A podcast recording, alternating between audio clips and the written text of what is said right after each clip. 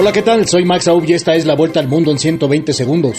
El presidente ucraniano Volodymyr Zelensky celebró que Países Bajos y Dinamarca anunciaran el fin de semana el envío de aviones de combate F-16 y afirmó que la llegada de estas herramientas de guerra que Kiev viene pidiendo desde hace meses darán confianza y motivación a sus tropas y a su pueblo. Corea del Sur y Estados Unidos iniciaron hoy amplios ejercicios militares en la península coreana tras la reciente cumbre trilateral entre Seúl, Tokio y Washington para fortalecer su cooperación de seguridad ante lo que Pyongyang ha respondido anunciando nuevas pruebas de misiles. El Ministerio de Seguridad del Estado de China anunció hoy el arresto de un funcionario chino al que acusan de espiar para la Agencia Central de Inteligencia, la CIA, estadounidense.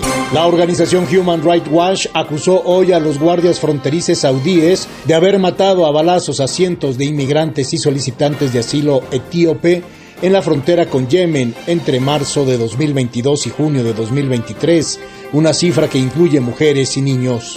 El político de izquierda Bernardo Arevalo, líder del movimiento Semilla, se impuso en la segunda vuelta de las elecciones para presidente realizadas este domingo en Guatemala bajo la promesa de combatir la corrupción y recuperar la institucionalidad democrática en su país.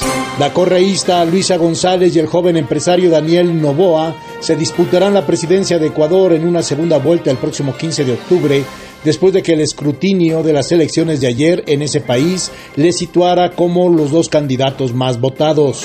Al menos una persona muerta y daños en varios estados de México, sobre todo en la península de Baja California, dejó a su paso el huracán Hillary, que llegó a ser categoría 4, pero fue perdiendo potencia y se degradó a tormenta tropical tras llegar a territorio estadounidense, donde ha dejado inundaciones.